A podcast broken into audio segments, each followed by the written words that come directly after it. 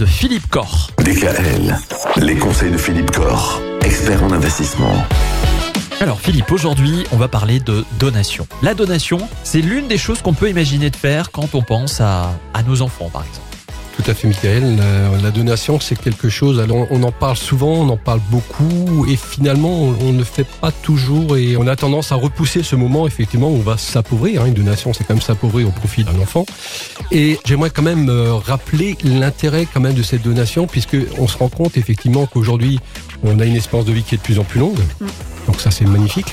Il faut effectivement garder donc des ressources financières pour assurer cette longévité. Hein. On peut avoir besoin de moyens financiers dans un EHPAD, dans un établissement ou avoir du personnel de maison qui vient, qui vient vous aider. Donc il faut quand même garder des moyens financiers. Mais à partir du moment où ces moyens financiers sont assurés, je crois qu'il est important de penser à donner. La donation, c'est quand même, aujourd'hui je rappelle la règle, hein, c'est 100 000 euros par enfant tous les 15 ans.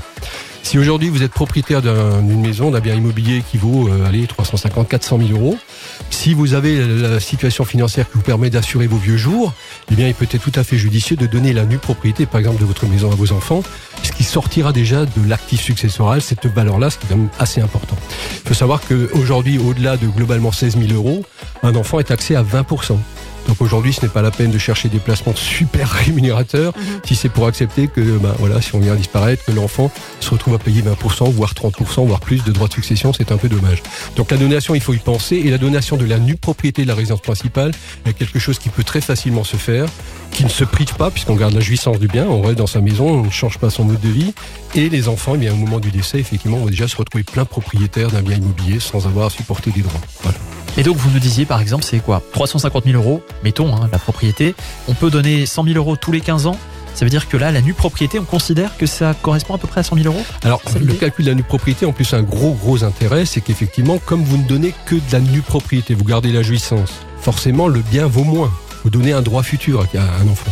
Donc, si le bien vaut moins, vous pouvez le transmettre dans de meilleures conditions. Il faut savoir qu'aujourd'hui, avant 71 ans, par exemple, il y a la valeur de l'usufruit vaut 40% du bien. Donc, si vous donnez un bien qui vaut 200 000 euros, eh bien, en nue propriété, pour donner ce bien à vos enfants, il ne vaudra que 120 000. Donc vous pouvez très facilement donner un bien par exemple de 400 000, vous avez deux enfants, un bien de 400 000 qui sera pris en compte pour, euh, je dis pas de bêtises, euh, 240 000, voilà, en valeur de nue propriété. Vous donnez à vos deux enfants cette nue propriété qui vaut 240 000, ça fait 120 000 euros par enfant.